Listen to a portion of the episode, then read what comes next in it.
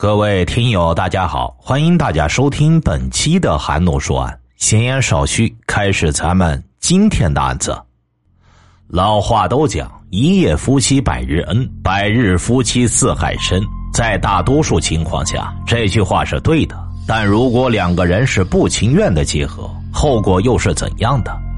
别说两人不情愿，就是一方不情愿，这样的夫妻也难有恩情可言。对于这一点，最有发言权的应该是本案的主人公郭艳花了，因为她恨自己的丈夫，恨到一定要杀死他。郭艳花，一九七五年生于内蒙古宁城县的一普通农家，如今却成了山西女子监狱中的杀人犯。乍一看，郭艳花瘦瘦弱弱，这样的女人又怎么可能杀人呢？又为什么会杀人？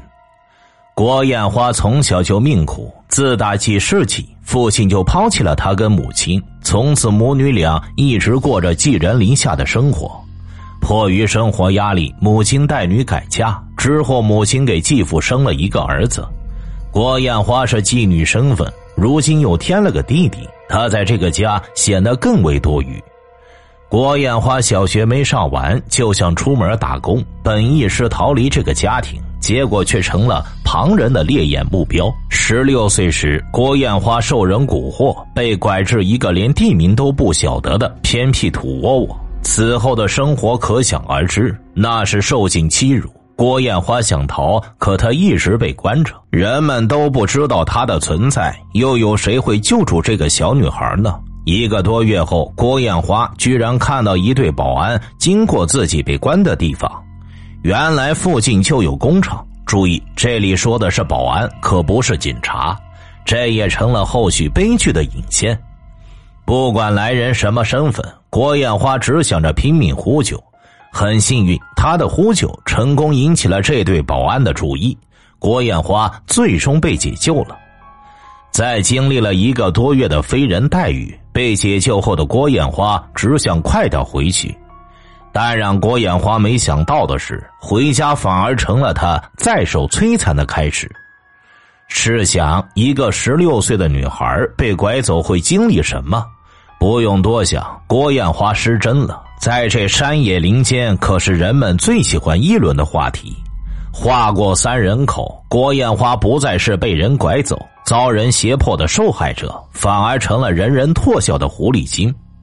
当时的郭艳花年仅十六岁，还是个懵懂的小女孩，如此污言秽语，可想会对孩子心理造成怎样的压力。而就在此时，一个叫做田林果的男人适时出现了。这个田林果就是解救郭艳花的保安之一。其实这个男人并没有现身，而是寄来一封信。信中的田林果笔墨柔情，满是对郭艳花的怜爱之情。随信还附上了几十块钱。当时的郭艳花被乡人诋毁的满身污垢，见到田林果的信，小女孩好似看到了一眼清澈的泉水。情窦初开的郭艳花内心再起波澜，她恨不得马上投入这眼清泉。可田林果真的是清泉吗？为了表达感谢，郭艳花写了回信寄回去。没过多久，田林果的信又来了。渐渐的，田林果的信越来越火热。通过鸿雁传书的方式，两人生出一种特别的感觉。总的来说，郭艳花与田林果通信两年多，某种意义上，田林果成了郭艳花的灵魂伴侣。终于，田林果在信里说，他不再做保安了，而是回到老家山西平遥创业。最重要的是，这个男人希望郭艳花去找他，还要为他介绍工作。为什么要用“终于”？因为郭艳花等这一天等了很久了。他曾无数次在梦里见到田林果。说实话，郭艳花很想去找田林果。但有了第一次被拐的经历，这个女孩已经有些害怕了。为了谨慎起见，郭艳花将此事告知了母亲。母亲一听，田林果曾是解救女儿的恩人，虽然未见其人，但心里已经有了七分好感。同时，母亲知道女儿在家乡受了太多委屈，出于保护女儿，母亲最终答应让郭艳花去找田林果。一九九四年，郭艳花与田林果第二次见面，两人一同去了田林果的老家平遥。郭艳花发现田林果的老家并不像他信里说的那么好，一样是偏僻的土窝窝。这个男人会不会欺骗郭艳花呢？但意识到这点，郭艳花再想反抗已经晚了。就在到达山西的第三天，这个小女孩刚出狼窝，又进虎穴，再一次被迫成了新娘。原来呀，这一切都是田林果的阴谋。他不过是乡间的一个二流子。郭艳花再遭虐待，田林果比当初的人贩子更狠，将郭艳花看得更严。郭艳花想逃，却发现自己已经有了田林果的孩子。出于传统的思想，这个女孩最终认命了。以后的郭艳花不再想着逃跑，而是开始主动扮演起了妻子的角色。她只希望丈夫以后不要再打她跟孩子了，即便是这个小小的愿望，丈夫仍未满足她。田林果十分暴虐，连自己的父母都打，挥起拳头那可以说是六亲不认。不仅如此，田林果还嗜赌成性，本就贫穷的家早就被这个男人败光了，这还能有好结果吗？单说郭艳花生下女儿后，开始尽心竭力的抚养孩子，田林果及其家人也不再关着他。这两人虽然没有感情基础，但好歹成了事实上的夫妻。前面也说了，田林果残暴好赌，但凡他输了钱，郭艳花首当其冲，成了被他揍的对象。郭艳花心里已经恨死了田林果，但为了孩子，她只能默默忍下丈夫的虐待。女儿出生几年后，田林果疯了一样在外面耍钱，有时连着几天不回家。孩子饿了哇哇哭，作为母亲的郭艳花终于忍受不了，负气到赌场寻找丈夫。那结果又会怎样呢？或许有的朋友已经猜到了结果。作为父亲的田林果，非但不给养孩子的钱，反而将郭艳花痛揍了一顿。有一次，田林果将郭艳花打得大出血，如果不是哥嫂将其送入医院，或许郭艳花已经死了。郭艳花对田林果根本就没有感情，再被殴打，郭艳花心里就只剩下仇恨。郭艳花再次想逃，就在这时，田林果于二零零三年因抢劫罪入狱的消息传了过来。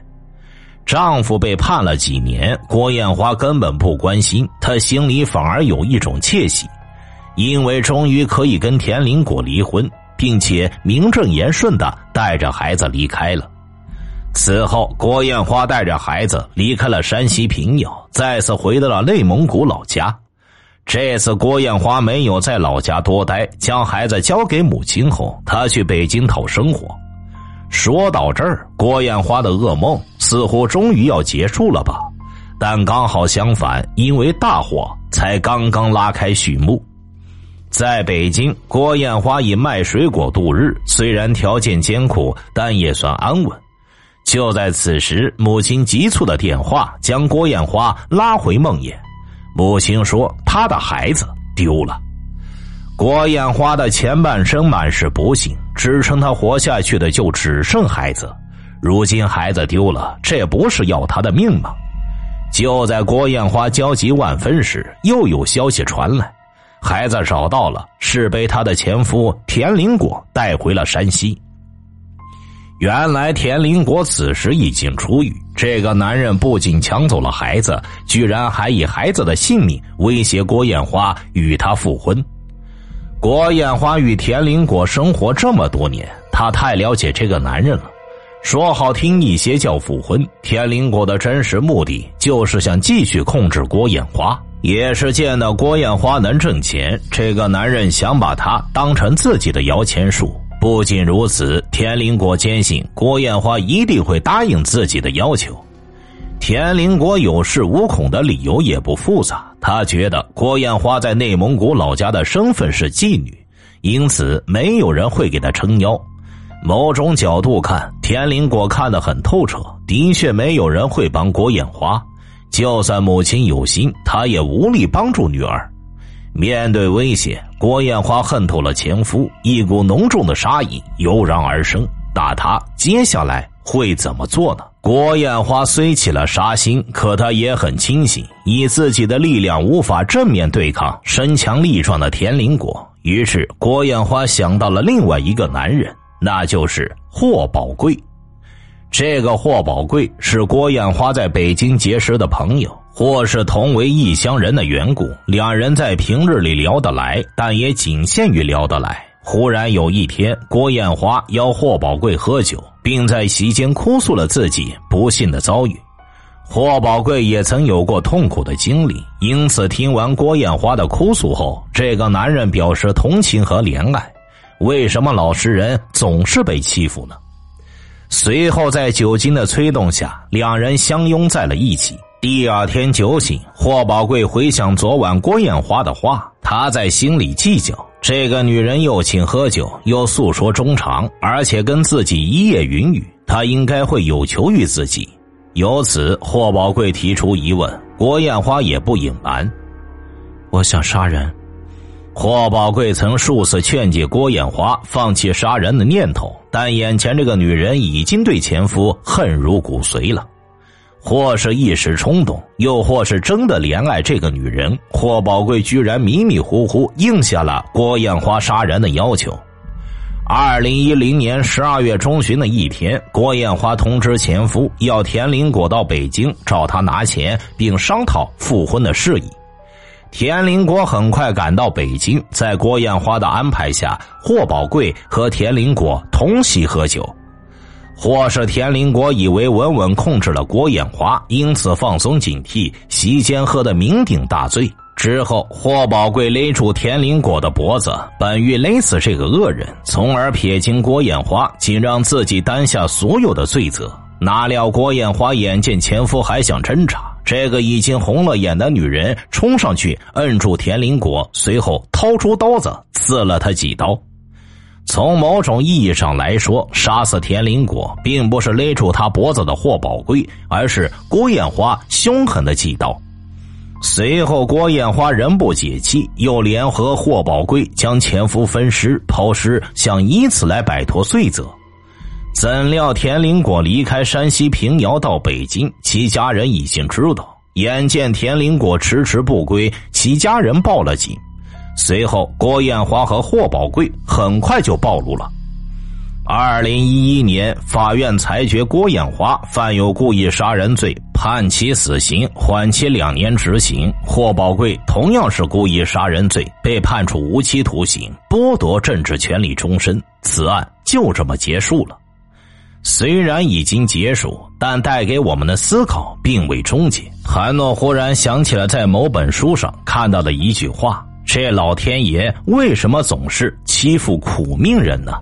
你品，你细品，听大案要案，观百态人生。我是说书人韩诺，关注我，了解更多案件。好了，今天的节目就为大家播讲结束了，咱们下期再见。